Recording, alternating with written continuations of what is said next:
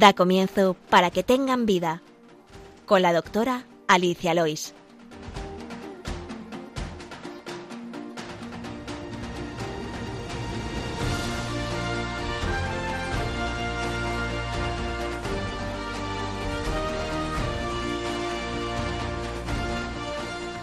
Muy buenos días, queridos oyentes de Radio María, y muy bienvenidos al programa Para que tengan vida. Gracias por escucharnos. Desde este rincón de la radio dedicado a la medicina y la salud, hoy tengo la suerte de nuevo de estar acompañada por otro gran amigo médico que sé que Dios ha puesto también en mi camino, Alfonso Marco, que muy generosamente ha venido hasta aquí. Muy buenos días, Alfonso. Muy buenos días, Alicia. Muchas gracias. Alfonso ya nos acompañó la temporada anterior hablando de adicciones en un programa muy chulo. Es médico de familia igual que yo eh, trabajó casi 20 años en el servicio de urgencias del Hospital de Guadalajara, eh, otro tiempo en el de Alcalá, de Henares, ¿verdad? ¿También? En el Hospital de Alcalá no trabajé, ahí hice la carrera. Ah, hiciste la carrera. También estuvo cinco años de médico del Alcobendas Rugby y en la Federación Española de Rugby y tres años de médico del Real Madrid, eh, del Club de Fútbol, de fútbol. Actualmente es el jefe de servicio de urgencias del Hospital Universitario Sanitas La Moraleja y también profesor asociado de la Facultad de Medicina de la Universidad Francisco de Vitoria. Y antes de empezar, si te parece, vamos con el sumario.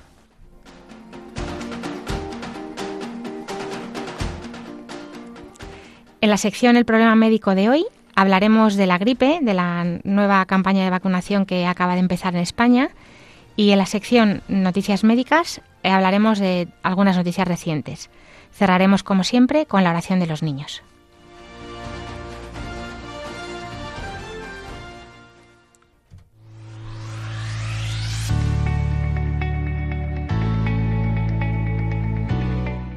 El problema médico de hoy.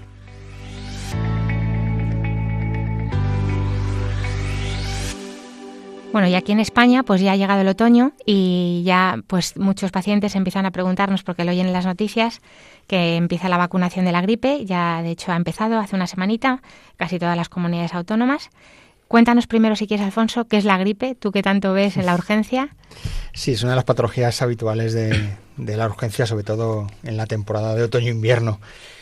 Bueno, la gripe es un cuadro vírico, eh, sin más. La verdad es que si el COVID ha traído algo bueno, es que eh, ha hecho que la población general comprenda que son los cuadros víricos. Antes, cuando alguien le decía, oiga, esto es un virus, parecía que era un rollo que metíamos los médicos para salir del paso, y, y pero pero parece que con lo del COVID la gente va entendiendo que es un cuadro vírico. La gripe es un cuadro vírico, a diferencia del COVID es un cuadro vírico estacional. Es un virus que es termolábil, responde a la temperatura y a la cantidad de luz. Por lo tanto, en el hemisferio norte la tenemos en nuestro periodo de octubre, noviembre hasta febrero más o menos, y en el hemisferio sur, pues al revés. Eso es básicamente la gripe, un cuadro vírico que produce un cuadro respiratorio y un cuadro generalizado. Se, eh, transmite sobre todo, eh, es lo que decías, eh, durante estos, estos años, estas épocas, perdona, pero es verdad que en mayo o por ahí este año hubo gripe también, hubo muchos ingresos por gripe. Es un poco raro este, este curso. Desde que empezó el COVID, lo de la gripe está siendo un poco raro. Yo creo que, o sea, no, no, no tenemos muy claro el por qué, pero si te acuerdas, en el invierno del 2020-2021 no vimos un solo caso de gripe. O sea, creo que en España se contabilizaron, no sé fueron 60 casos de gripe, una cosa increíble.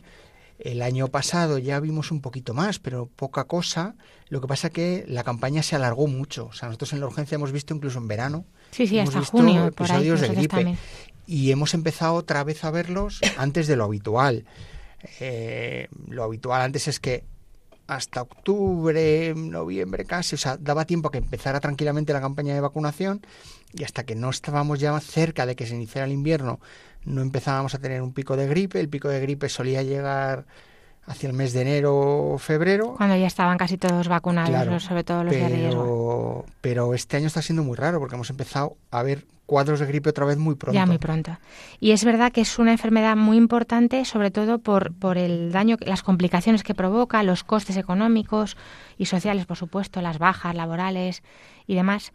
La, a nivel mundial se estima que cada año mueren hasta 650.000 personas por causas relacionadas con la gripe y en España durante la temporada 2019-2020 619.000 personas acudieron a consultas de atención primaria por gripe Hubo 27.700 hospitalizaciones con gripe confirmada por ensayos de laboratorio 1.800 ingresos en la UCI y 3.900 muertes asociadas a la gripe. Claro, no, siempre directamente por gripe, pero muchas veces pues complicaciones también de la gripe.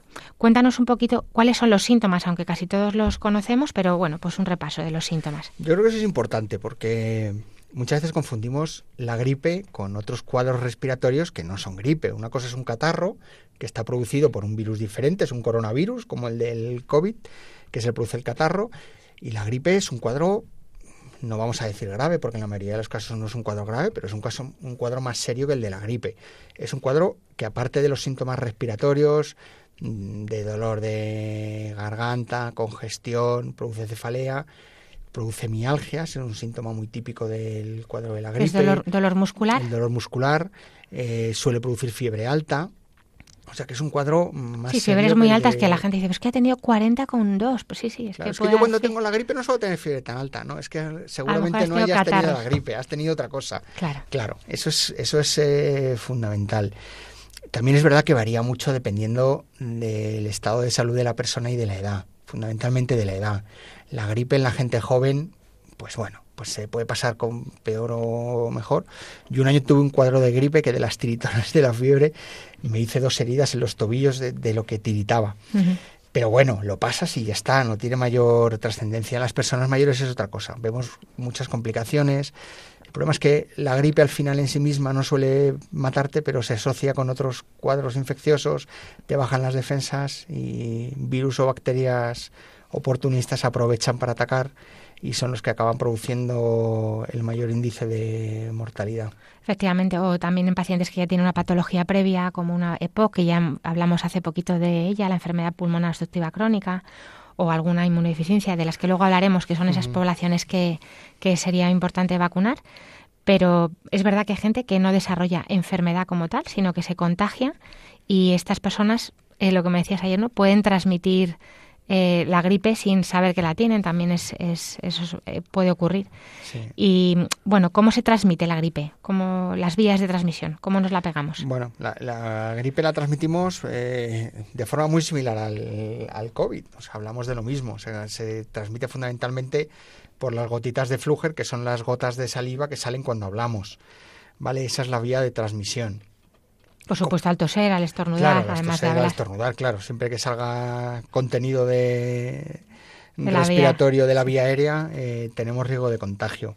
Yo creo que, te decía antes que el COVID hay que ver que ha traído cosas buenas, ¿no? Y yo creo que una de ellas debe ser el que nos empecemos a plantear que uno con fiebre debe de tener cuidado y no relacionarse, a lo mejor no ir al trabajo, eh, ponerse mascarilla. mascarilla, claro. Que no nos dé vergüenza, al revés, es, una, es un signo de respeto a los demás. y tenemos un cuadro catarral incluso, les, estamos ahorrando a los demás pues el ponerse malos como estamos nosotros. ¿no? Seguramente, hablábamos antes que en el 2000, verano, el invierno del 2021 no tuvimos gripe y seguramente fue por el uso masivo de la mascarilla. No sé muy bien por qué fue, pero probablemente fue por eso. O sea, sí que la gripe responde muy bien al uso de la mascarilla.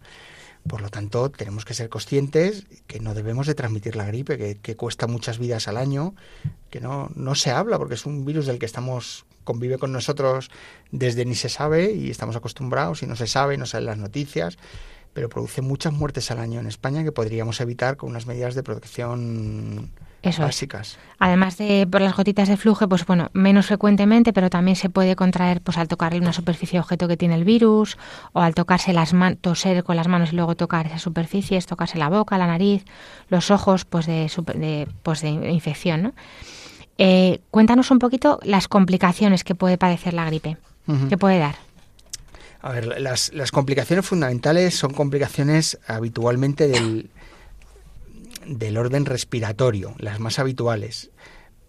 Puede producir neumonías, al final los cuadros se sobreinfectan y muchas veces la gente viene con la famosa el problema de la tos, ¿no? La gente, supongo que tú en la consulta lo ves también, pero en la urgencia la muestra, es que llevo 10 días con la tos y no se me quita.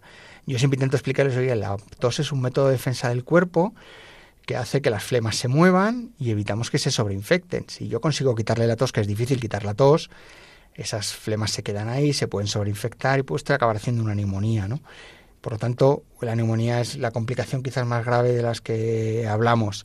y luego pues el moco se queda que puede ser por la misma gripe o sea el mismo virus de la gripe puede producir una neumonía o, por sobreinfectarse por una bacteriana pues una, una neumonía vírica o una neumonía bacteriana y luego, lo que hablábamos antes, en los pacientes con otro tipo de patologías, la gripe al ser un cuadro generalizado, que hablamos siempre de los síntomas respiratorios, pero al final es un cuadro generalizado, hace que el paciente cardíaco empeore, pero en las insuficiencias cardíacas, el paciente que ya tiene un problema pulmonar, como el que hablábamos del EPOC, hace que empeore, que tenga reagudizaciones, que la bronquiectasia se empeoren, etcétera, etcétera, etcétera. Los pacientes diabéticos hay que tener mucho cuidado también. Al final la diabetes genera una inmunosupresión y, y, hace que las defensas eh, anden anden regular y también se puedan sobreinfectar por muchas otras cosas, ¿no? Por lo tanto, hay que estar atentos a los síntomas principales de la gripe, pero sobre todo a las complicaciones de enfermedades asociadas, ¿no? Eso es. Y también hay situaciones determinadas, pues eso, lo que decías, edad avanzada. Es muy importante las embarazadas, ¿no? Porque tienen eh, más riesgo de complicación. Gente con sobrepeso, por supuesto los niños muy chiquititos, menores de seis meses y bueno pues esto en estas personas pues bueno pues eh, acuden a si, si, es una tos persistente o hay un, malestar general pues se les ve se les ausculta normalmente los primeros días pues suele ser por el mismo virus no suele haber complicaciones en los primeros días pero si ya se prolonga en el tiempo el cuadro pues hay que pues, siempre auscultar ver esa saturación cómo está respirando claro o sea podríamos hablar de, de cuándo acudir al médico cuando uno tiene gripe. Claro, claro. Eso podemos decir, sí. Aquí estamos sentados un médico de primaria y un médico de la urgencia. A ver, yo sé que en primaria estáis. En primaria pasando una situación... vienen mucho porque necesitan principalmente la baja, o sea que simplemente los que trabajan, vamos a decir. Eh, bueno, es verdad que los síntomas, como son muy incómodos, pues quieren siempre paliarlos. Muchos acuden a la farmacia directamente para no colapsar la consulta de primaria pero bueno, muchas veces vienen para que les demos algo para aliviar esos síntomas, pues para explorar, por si necesitan antibiótico, de lo que luego hablaremos, que es una angustia siempre que hay grande. Y bueno, pues por la baja. Muchas veces la empresa lo pide y tienen que justificar su falta, lógicamente. Entonces esa es la excusa perfecta para escultar, para verles. Claro. Desde el punto de vista de la urgencia, o sea, es verdad que...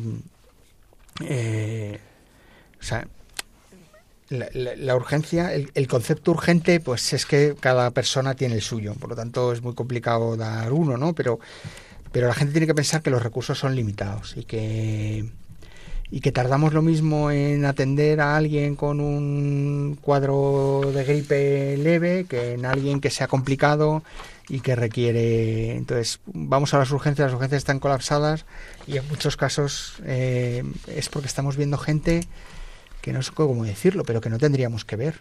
Efectivamente, sí, sí, cuatro horas de espera para, para ver gente que son cuadros catarrales en realidad. Claro, entonces, eh, ¿cuándo viene urgencia? Pues cuando tenemos una fiebre alta que no conseguimos controlar con los antitérmicos, y no controlar con los antitérmicos no es estoy en 40 y quiero que baje a 36 y medio. Yo con que baje grado, grado y medio la fiebre. con los antitérmicos y con las medidas físicas, porque no viene gente casi abrigado hasta las cejas con un abrigo de... no baja la fiebre, claro, no baja la fiebre. la manta, el abrigo. es que tengo mucho frío, no, no, pero es que te tienes que quitar ropa, darte una ducha templada, ponerte paños en la frente fresquitos para que ayudara a la, a la, fiebre a bajar, porque no toda la vida ha habido antitérmicos y sí ha habido fiebre.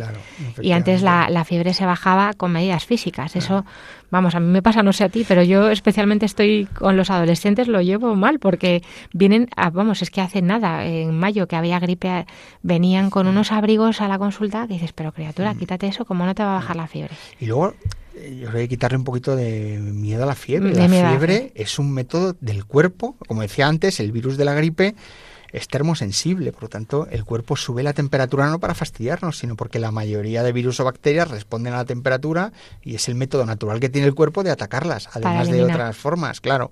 Por lo tanto, no pasa nada por tener 38, 39 de fiebre, incluso 40 de fiebre. No se daña el cerebro, no provoca convulsiones, salvo en gente muy concreta y no depende de la cantidad de fiebre, sino que es gente especialmente sensible. Eh, no produce ningún otro tipo de complicación. Por lo tanto, la fiebre en sí misma no tiene ningún problema. Hay gente que tolera la fiebre y gente que no. Yo cuando tenía mis hijos pequeños, si el chaval yo lo veía bien, me daba igual la cifra que me diera el termómetro, no les daba el antitérmico estaban cuando contentos. que estaban tiradillos, Claro. que no jugaban, que no me la estaban liando como siempre, pues era el momento de darles el antitérmico. El antitérmico no es tanto un criterio de número, sino del estado del paciente, porque Exacto. por tener fiebre no pasa nada. Y tampoco pasa nada porque el paciente no tenga apetito dos días, no coma mucho, si le apetece solo beber, fenomenal, porque muchas veces también vienen muy angustiados los padres, eh, es que no come, no ha comido en todo el día, no pasa nada. Es verdad que hay que, como decía un profesor mío, hay que darle de comer a la fiebre para tener energía, para poder, glucosa en el cuerpo, para poder vencer ese esfuerzo que está haciendo el cuerpo, pero a lo mejor con un, con un zumo, una, una sopa o Claro. alguna cosa que el paciente tolere bien, porque es verdad que igual que da dolor de cuerpo, dolor de músculos, pues da malestar estomacal, no, no apetece tanto comer, el cuerpo está en otra cosa en ese momento. Pero la hidratación sí es fundamental. La hidratación sí. Ahí Por eso no- decía los zumos, la Claro. sopa, el Sobre todo en gente mayor, o sea... Sí, porque además hay sudoración, o sea que la Claro. sudoración que produce la fiebre hay necesita líquido. sudoración, hay, respiramos más rápido y también la, la gente no sabe que cada vez que respiras estás eliminando Y, eh, cantidad de humedad, líquido. exacto. Claro, y las personas mayores no tienen sensación de, de sed. Hay que forzarles, forzarles a, a a beber beber o a tomar gelatinas. o- Claro, efectivamente. Pero, Y- pero, pero no agobiarse porque a lo mejor un día no coma el filete Claro, no ni nada. la paella del día, pues eso es. Mm. eso es normal, el cuerpo sabe y bueno, es lo que dices tú, excepto en ancianos que a lo mejor hay que tener un poquitín más de cuidado. No, yo creo que podemos llegarse- dividir en extremos de la vida. Un niño, un neonato, Claro. un niño por debajo de los seis meses o del año, que, es, que la madre detecta que come menos, que está mm, mamando menos o que toma menos biberón, Ale- eso hay que consultarlo. aletargado, por supuesto. La fiebre, lo que decía antes de la fiebre, a partir del año, año y medio, con fiebre no pasa nada. Otra cosa son los bebés, los neonatos, ahí la fiebre es un síntoma que, que el médico lo tiene que ver eh, inmediatamente. ¿vale? A partir de ahí y hasta el paciente anciano mm, podemos vivir con mucha más tranquilidad. El paciente anciano volvemos otra vez un poco a la situación anterior. Hacen fiebre con menos frecuencia, se ponen más malitos, toleran peor la fiebre, dejan de beber, dejan de comer y muchas veces las complicaciones que vemos son por eso, por deshidratación o desnutrición o porque muchos además son diabéticos, no están comiendo, pero seguimos manteniéndole sus dosis de insulina o su antidiabético oral, y entonces lo que vemos son hipoglucemias o otro tipo de complicaciones, ¿no? Claro. Yo creo que tenemos que tener un poco ese sentido común. El sentido común. Una cosa es. son los neonatos y otra cosa es el paciente anciano. El paciente anciano es un paciente muy frágil al que todos tenemos que querer mucho y cuidar mucho. De hecho, que muchas veces no hacen fiebre y los síntomas, por ejemplo, una infección de orina es una desorientación y vienen por desorientación Claro. sin más y lo que tienen es una infección en en la algún urgencia sitio. es muy frecuente, Muy frecuente. que te traigan al paciente anciano y digas que empieza a decir tonterías o bebichos. No o sabe dónde está. No sabe dónde está, está teniendo comportamientos raros y al final haces una analítica de orina, no encuentras nada y es una simple infección de orina que un adulto joven no produce nada y en ellos los trastorna mucho. Eso es, pendientes de los más chiquititos, como dice Alfonso, de los más ancianos y en las edades medias de la vida, pues un poquito de sentido común, de paciencia, de darle tiempo al cuerpo, es. que si es una persona sana, eh, a, pues bueno, tratamientos sintomáticos, los de los que ahora vamos a hablar, si te parece. Vamos con el tratamiento de la gripe, que bueno, sobre todo eso, a tratar los síntomas que produce, los consejos que podemos darle al paciente, si quieres. Ujú. A ver, los tratamientos no tenemos. O sea, bueno, hay un tratamiento que prácticamente no usamos porque en realidad eh, solo nos vale para pacientes graves. Eh, tú eres muy joven, pero igual no recuerdas el lanzamiento de... Se sacó, un- sí, se sacó un fármaco. joven. Sí, sí, sí, sí, es muy joven, es muy joven, no la crean. Eh, yo me acuerdo, yo ya estaba en pleno ejercicio de la profesión y salió y fue como una novedad que nos revolucionó un poco a todos porque pensábamos que iba a ser la panacea para Sí, la gripe y nos dimos eso es. cuenta de que no. No, es que yo lo, Que que lo he usado muy poco porque claro. se usaba más a nivel hospitalario. Claro, y- a nivel- eh, lo hemos dejado para uso hospitalario, bueno, para pacientes que se ponen de verdad muy malitos. Para los demás, con o sin tratamiento, la gripe dura cinco- una semana, o semana siete días. o siete días, según, si se trate o claro, efectivamente. Por lo tanto, mm, no tenemos un tratamiento definido. El tratamiento debe ser un tratamiento sintomático o un tratamiento de las complicaciones. Por lo tanto, intentemos eh, lo que hemos dicho, mantener una buena hidratación, fundamental. Intentemos mantener una dieta lo más variada posible. Usemos los antitérmicos, los antigripales, que en la farmacia hay variados, pues que nos ayudan además de para bajarnos la fiebre o quitarnos el dolor, pues bueno, nos quitan un poquito la congestión, un poquito nos controlan un poco el moco y poco más. Ese es el tratamiento básico de la gripe. A partir de ahí, lo que hay que hacer es vigilar las complicaciones. Empiezo a tener fatiga, me cuesta un poco respirar, tengo que ir al médico, me tienen que echar una auscultada y ver qué es lo que está pasando. Puedo hacer una neumonía, puede ser que tenga una hiperreactividad bronquial, que sea asmático y que me lo esté complicando y a lo mejor hay que asociar un inhalador o hay que usar otro tipo de tratamientos, o las flemas están empezando a cambiar y empiezan a ponerse oscuras, amarillo verdosas, pues a lo mejor ahí hay que plantearse un antibiótico, pero no porque trate la gripe. Vuelvo al COVID, con el COVID lo hemos visto, hemos visto cómo ha muerto mucha gente, a la que los médicos, sobre todo en los primeros meses, probamos con todo lo que teníamos, inventamos de todo para intentar tratarlo y vimos que no había nada y a nadie y no hemos estado dando antibióticos, salvo en algunos casos concretos para tratar el COVID, y todos hemos asumido que el COVID no se trataba con antibióticos. Pues la gripe es exactamente lo mismo. No es que su médico de cabecera sea muy malo, porque es que lo vemos, es que vengo a la urgencia porque el, mi médico de familia no me ha querido dar el antibiótico. Pues oiga, es que su médico de familia ha hecho bien. Es que mm, el uso indiscriminado de antibióticos hace que se aumenten las resistencias y parece una tontería, pero cuando te toca una bacteria que te sacamos un cultivo y el microbiólogo nos dice, y es que es resistente a todo, es cuando todos nos ponemos muy, muy nerviosos. Se muere mucha gente porque las bacterias son resistentes a antibióticos porque los hemos usado mal. Las bacterias, si las usamos bien, los antibióticos no se hacen resistentes. Se hacen resistentes cuando no los usamos en la pauta adecuada o cuando los usamos sin necesidad de. porque eso hace que se vayan seleccionando cepas que son resistentes. Entonces, su médico de familia no es malo, hace lo que tiene que hacer. Es que es, eh, eh, lo, digo porque es, es uno de los motivos de, consulta más habituales. de esto hemos hablado en algún programa también. Claro, o sea, es que mi médico no me pone antibióticos, que su médico sabe lo que hace. Claro, esto es, un, no solamente por el bien del paciente en esa infección concreta, que no le va a hacer nada, sino también por un bien comunitario, porque estamos haciendo daño a toda la comunidad. Ese ancianito que va a tener un, hmm. un estafilococo multiresistente a todo, que no vamos a tener eh, armamento para tratarle. Y esto se está convirtiéndose en un problema de salud eh, hmm. muy, muy importante. Eh, es importante, por supuesto, evitar el alcohol, el tabaco en estas situaciones. Aprovechen para dejar de fumar.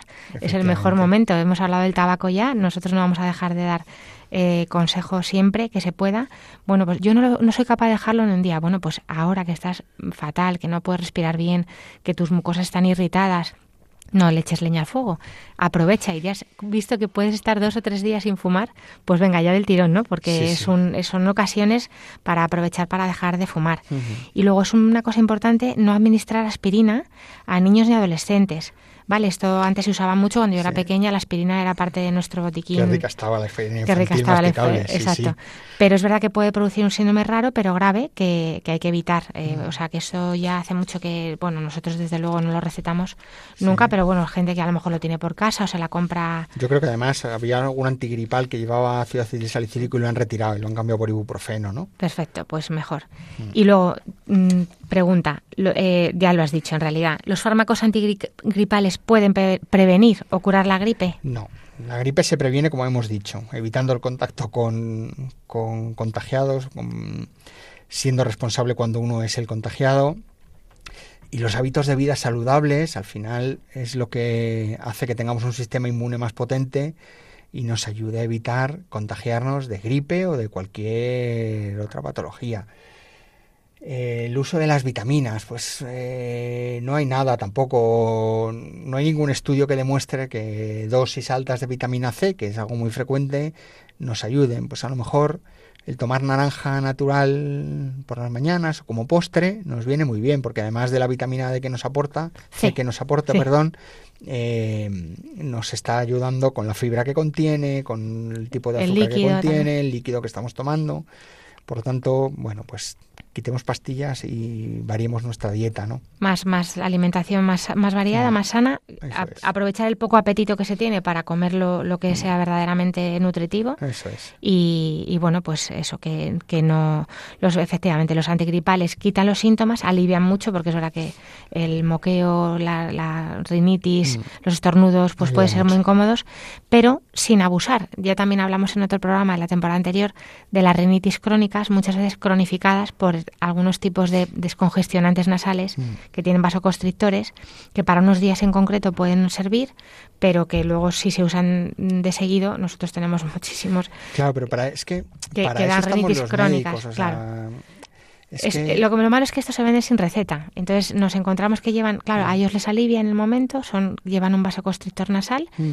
en el momento quitan muy bien la congestión, pero como se usan a largo plazo, es, eh, produce una dependencia grande. Entonces estos, tra- estos tratamientos que para el momento pueden aliviar, nosotros no los recomendamos mucho, intentamos mejor dar corticoide nasal o alguna cosa Eso más, más suave para que no produzca ese, ese efecto rebote que luego puede tener. O los lavados nasales, que los niños Lavados los hacemos suero, muy frecuente. Efectivamente, luego los adultos mayores se nos olvida hacerlos. y Claro que sí, para son- arrastrar todo lo que se muy- pueda. Son muy útiles. Yo uso también mucho los vaos, los vaos de abuela de toda la vida, de hervir eh, agua, trapo a la cabeza y en vez de eh, con eucaliptus, que es lo habitual, que yo creo que irrita más, eh, con manzanilla, porque la manzanilla tiene un poquito de efecto antiinflamatorio. Entonces, a mí me gusta mucho también el vaos. O sea, todo ese tipo de medidas son las que Fenomenal. podemos trabajar. Y el suero, pues se puede, o sea, el suero se adquiere en cualquier es. farmacia, se, si incluso si hubiera una, se puede hervir agua, echarle un poquito de sal es. y sobre todo es para que haga el efecto de arrastre, arrastre.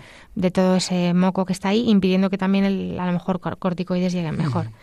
Bueno, pues viendo que, resumen, no hay tratamiento más que algún antiviral que se usa en alguna excepción muy, sobre todo a nivel hospitalario, pero muy raramente. Yo no sé si Muy vosotros poco. lo usáis mucho, Muy nosotros poco. vamos, desde luego nada.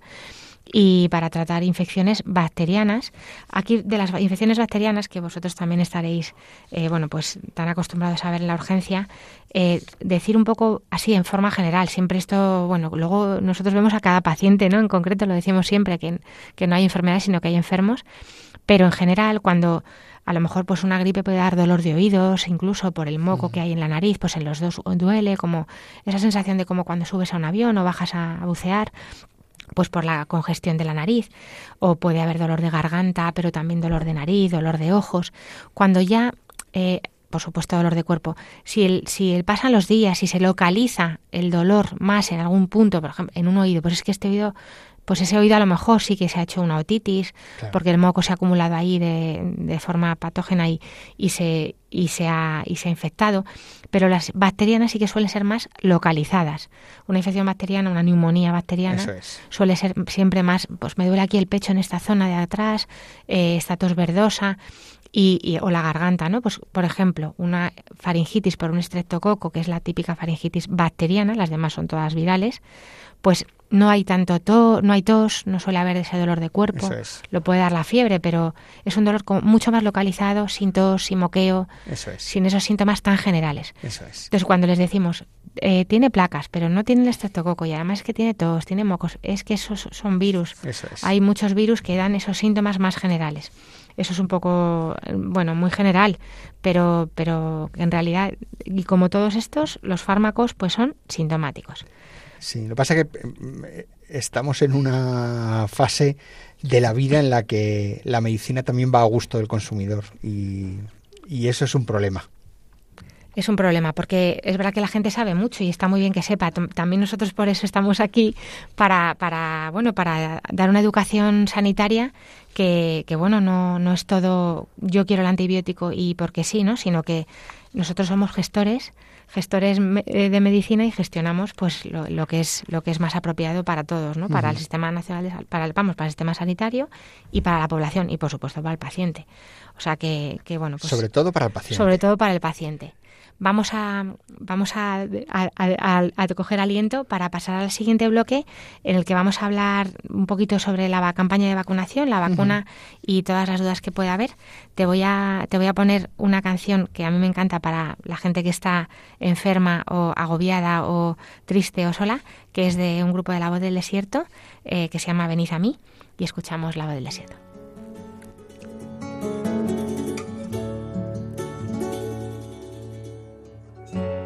Camino y camino y el cansancio me invade ya.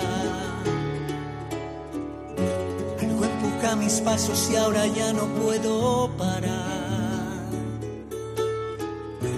Alguien empuja hoy mi vida aunque parezca que todo va mal. En cambio su voz. viene de mi interior. Mí los que estáis cansados. Venid a mí los que estáis agobiados. Y yo, y yo aliviaré.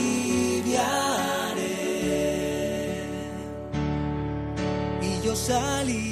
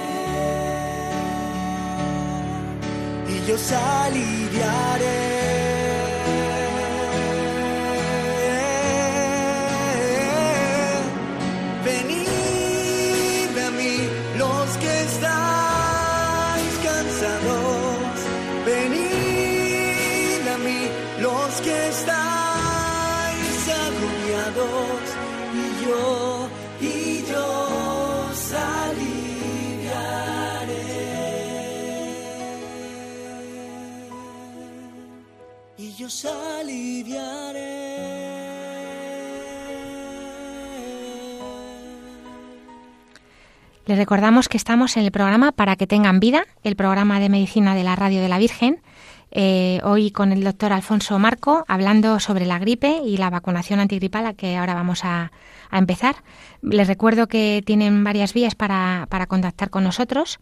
Pueden escribir al programa para que tengan vida arroba radiomaria.es y enviarnos sus preguntas. Y también encontrar los podcasts que están en la página web de Radio María www.radiomaria.es y entrando en, programas y podcasts, eh, la pestaña para que tengan vida junto con todos los demás programas.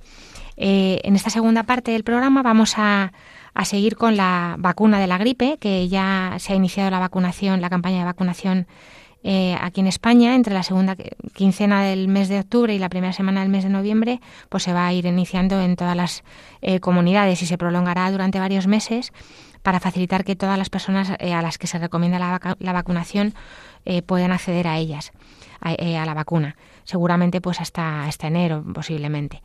Eh, ¿Cuál es la, de qué depende la efectividad de la vacuna de la gripe, Alfonso? Yo, yo creo que es importante explicar cómo se fabrica la vacuna de la gripe, Perfecto, ¿no? Porque sí. nos, nos, ayuda un poco a entender qué, qué pasa con la gripe y con, con la vacuna. O sea, en el hemisferio norte fabricamos la vacuna con los virus que han sido más frecuentes en la campaña de gripe del hemisferio sur.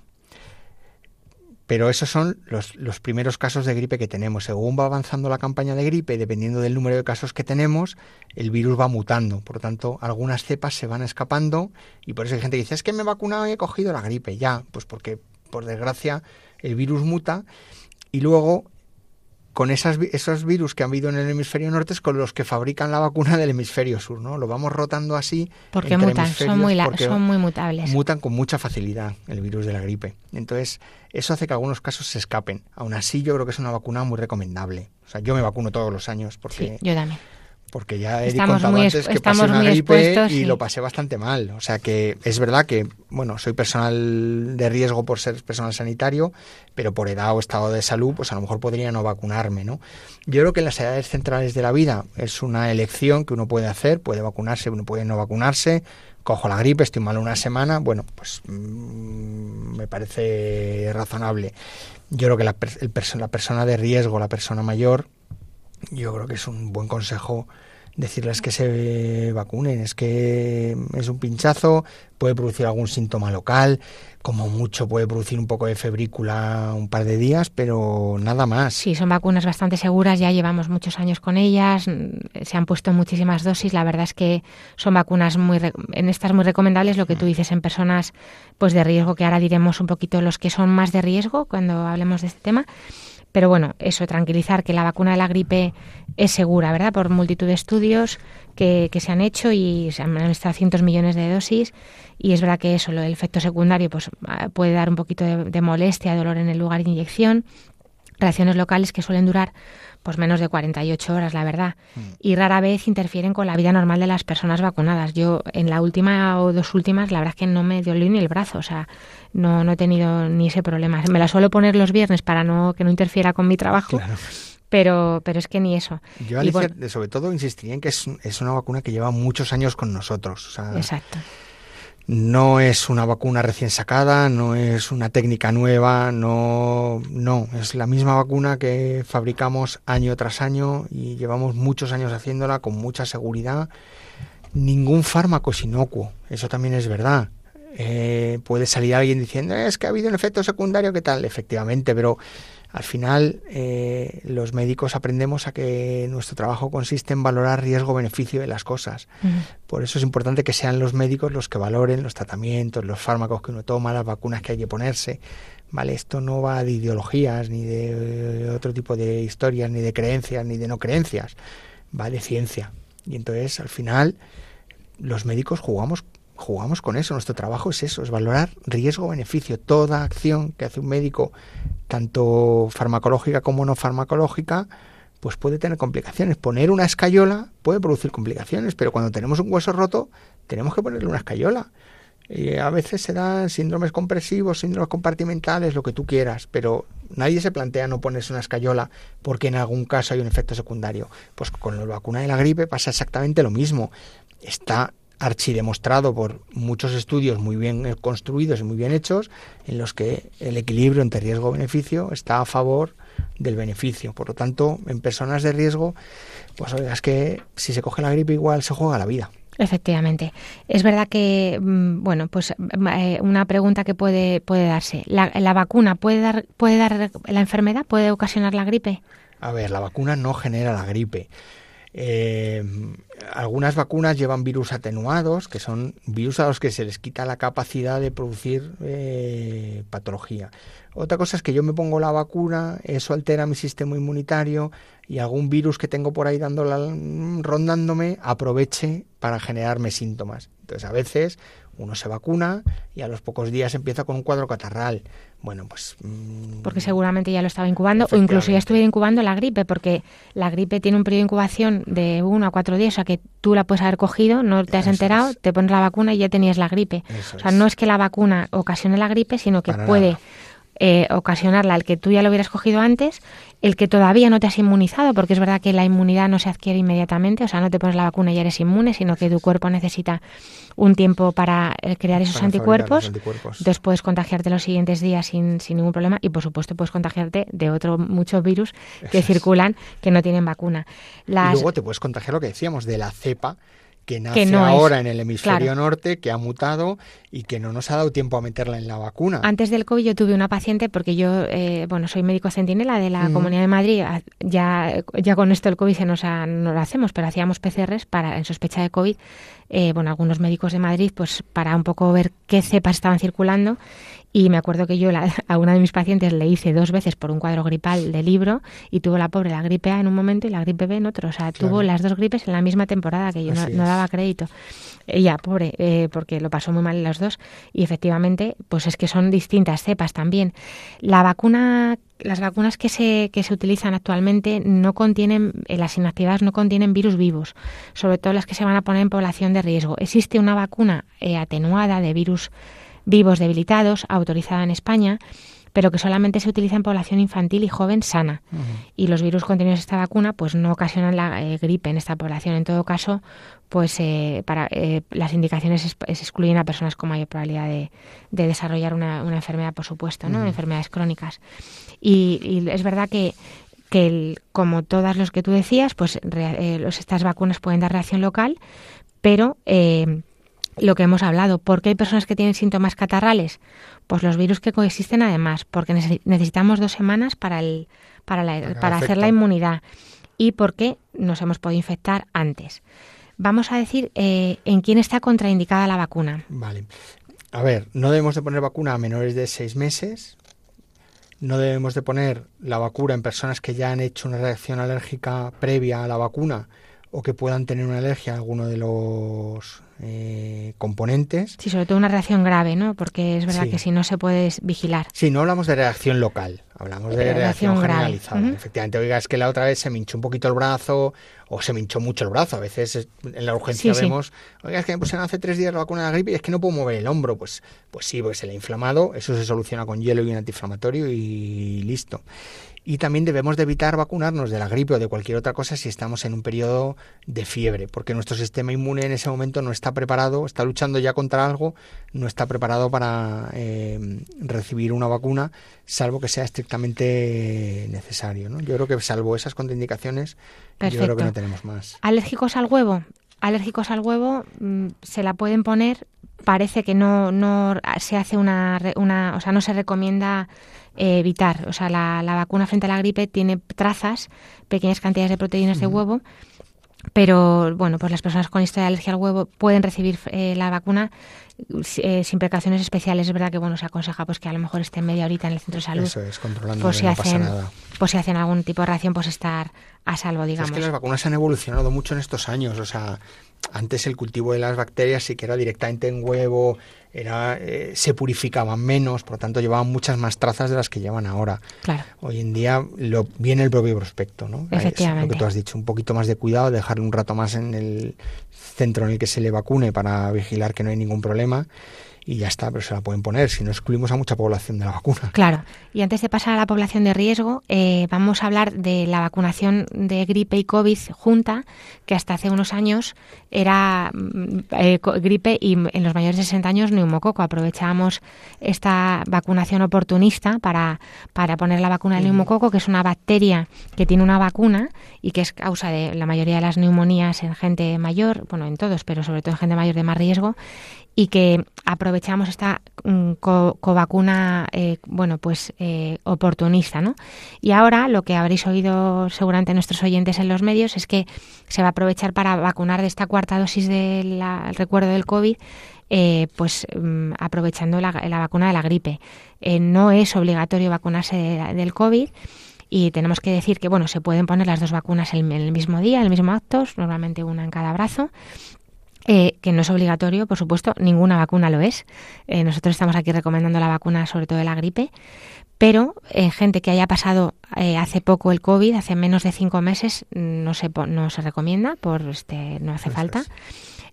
o en gente que sea más de 80 años que lo haya pasado hace menos de tres meses. Porque, bueno, pues que se, entendemos que ahí ya tienen anticuerpos como para poder esperar un poquito y, esperar a más adelante, si acaso. A ver, yo si hablamos un poquito del COVID, sí me gustaría que me dejaras decir una cosa. Y Por supuesto, aquí se puede decir lo que se quiera. Eh, que la gente se tiene que tranquilizar. El COVID de los tres primeros meses de pandemia fue una cosa en la que murió gente de forma descontrolada, en la que los médicos estábamos con las manos atadas, estábamos sorprendidos por lo que estaba ocurriendo. Desbordados por la cantidad también. Claro, o sea, fue, fue una situación en la que se justifica muchas cosas de las que se hicieron. Yo ahí no critico nada.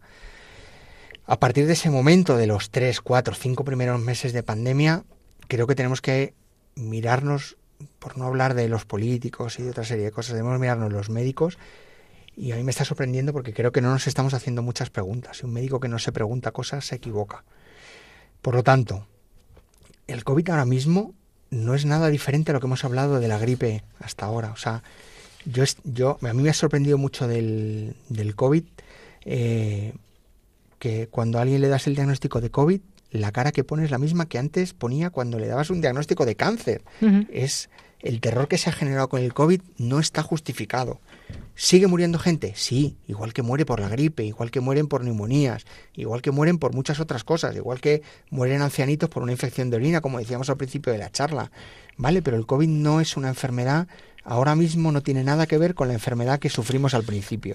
Nada que ver. Es una enfermedad que en la mayoría de los casos es un cuadro leve, que se pasa con unos días eh, con esta variante sobre todo de dolor de garganta, da muchísimo dolor de garganta, da un poquito de fiebre, da menos fiebre que la gripe y ya está, y ya está. Por lo tanto, no hay que tener terror. Punto uno. Y punto dos, vacunarse o no vacunarse, igual que con la gripe, no tiene nada que ver con la solidaridad con los demás. La vacunación no evita el contagio y no evita la transmisión. Por lo tanto, no miremos mal a la gente que no se vacuna. Efectivamente, que esto ha sido terrorífico. Claro, o sea, el que se vacuna lo hace porque quiere, porque eh, suponemos que la vacuna protege contra síntomas graves o disminuye el tanto por ciento de mortalidad. Nada más. No disminuye eh, la transmisión. Por lo tanto, que mi vecino se vacune o no se vacune, a mí no me produce ningún efecto. Si se va a contagiar, se va a contagiar igual y me lo va a transmitir de la misma manera. Por lo tanto, que cada uno haga una elección individual, personal y fundada en estudios. Ni por un lado de la polémica, ni por el otro lado de la polémica se están basando en ciencia. Y esto es ciencia, pura y dura. No es obligatorio vacunarse de la, del COVID ni de la gripe. No es obligatorio. O sea, que nadie vaya diciendo, es que he llegado al centro y me han puesto la vacuna sin preguntarme. Esto no, se, puede hacer, ¿vale? Esto, es, esto, es, esto es una lección libre y personal de cada uno. En esto estamos totalmente de acuerdo.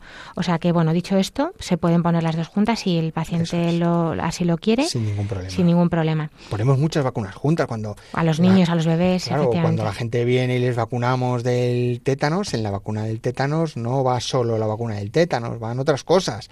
¿Sabes? O sea, que es una cosa que se hace frecuentemente. De hecho, hay vacunas combinadas, la triple vírica que lleva varias, exacto. Hay que tener ningún miedo. ¿Quién se debe vacunar? Vamos a ir un poquito más al... ¿Del COVID? Sí, no, de, no, de la gripe, de la ah. gripe. Dejamos COVID aparte. COVID era ah, solo, era solo si se puede poner o no con la vacuna de la gripe. Hemos, lo hemos dejado claro, se puede poner a la vez, no hay ningún problema. Podemos, podemos eh, eh, son grupos muy parecidos, ¿eh? los factores de riesgo. O sea, Yo creo que por encima de los 65 años hay que vacunarse. Eh, por encima de los 65 años, cuando las complicaciones de la gripe pueden ser peores, por debajo de esa edad, en personas sanas, bueno, pues las complicaciones suelen ser menores. A partir de los 65 años las complicaciones aumentan y la mortalidad sobre todo eh, aumenta. Por tanto, yo creo que indudablemente por encima de los 65 años hay que ponérsela personal sanitario deberíamos de ponérnosla también.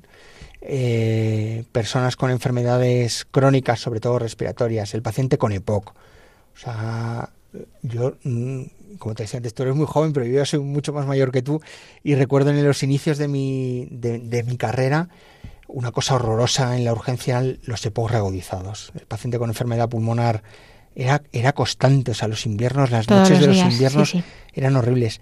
Eso ha disminuido mucho. Ha disminuido por varios factores. Uno es la vacunación de la gripe y otro es que yo creo que la terapia inhalatoria ha mejorado, pero fundamentalmente eh, por el uso de la vacunación de la gripe. O sea, esos pacientes, yo creo que uno ahí, consejo médico, no te lo pienses. Tengo un EPOC, me tengo que vacunar de la gripe. O sea, Efectivamente. porque las complicaciones en ti van a ser muy superiores.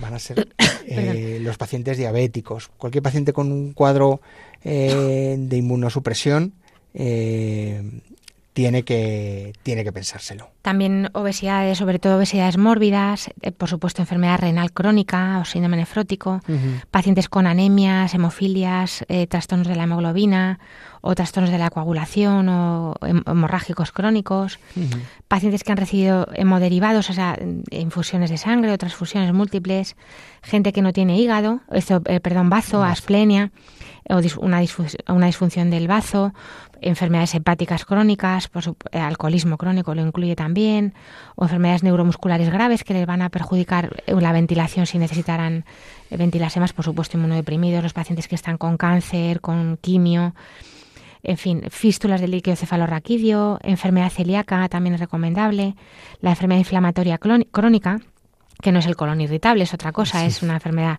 inflamatoria que produce deposiciones con sangre, etcétera. Eh, eh, pacientes con síndromes de Down, también demencias y otros trastornos pues que lleven a una disfunción cognitiva, ¿no?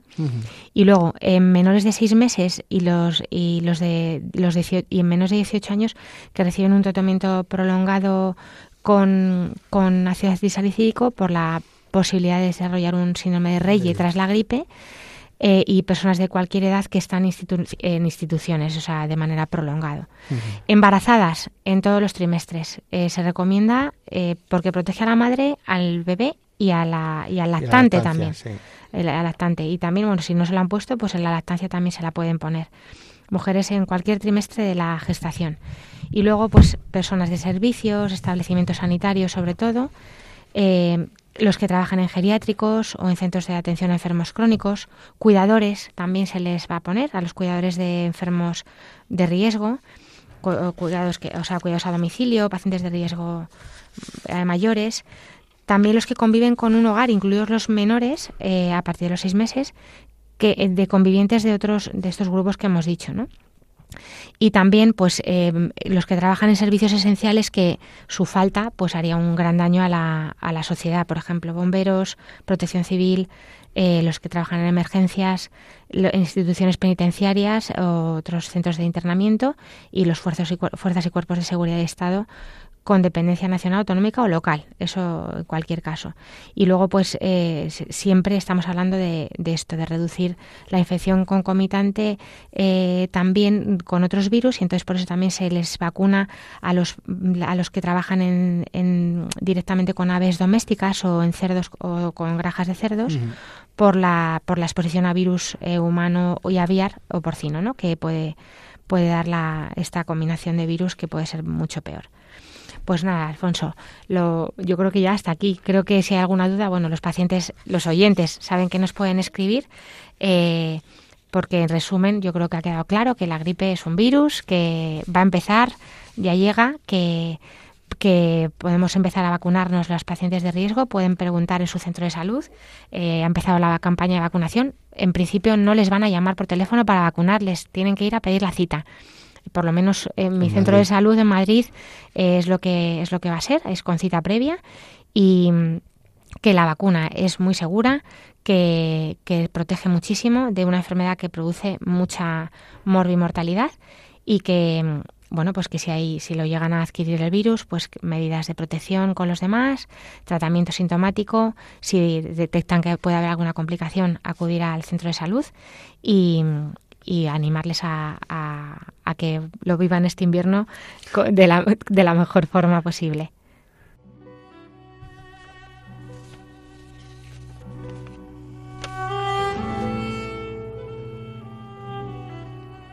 Pues hasta aquí, queridos oyentes, el programa de hoy. No nos ha dado tiempo a hablar de noticias médicas, pero es que la gripe es una noticia muy importante ahora mismo.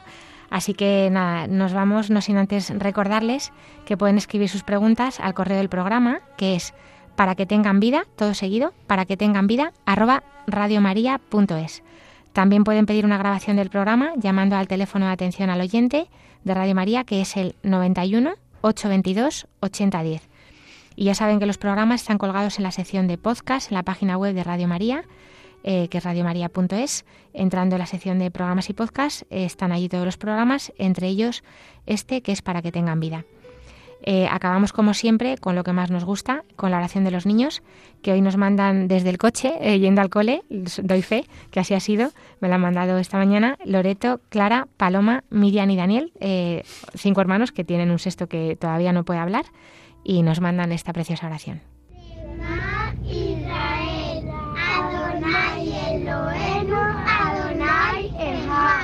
Escucha Israel, el Señor es nuestro Dios, el Señor es uno. Amarás al Señor tu Dios con todo tu corazón, con toda tu mente y con todas tus fuerzas, al prójimo como a ti mismo. Haz esto y tendrás la vida eterna. Pues muchas gracias a estos hermanos, que además Loreto eh, iba a clase de, nuestros hijos, del hijo de Alfonso y de mi hijo, hasta hace poco. o sea que son de 10 años la mayor y os agradecemos mucho esta oración que nos mandáis para que siempre adoremos lo primero al Señor, que eso es lo más importante. Bueno, gracias Alfonso por sacar otro hueco en tu apretada agenda, en, tu en tu precioso tiempo. Es un regalo para todos y yo te agradezco mucho, pues porque además me propones un montón de temas que no que en otro momento ya hablaremos. Gracias a José Luis Lois desde el sonido. Muchas gracias a ti y a vosotros. gracias por acompañarme, muchas gracias papi. Y por supuesto a los oyentes por habernos aguantado otro día más, a todo el equipo de Radio María y por supuesto gracias a Dios y a la Virgen. Nos volveremos a encontrar, si Dios quiere, dentro de dos semanas. Ahora les invitamos a continuar en la sintonía de Radio María y que Dios les bendiga.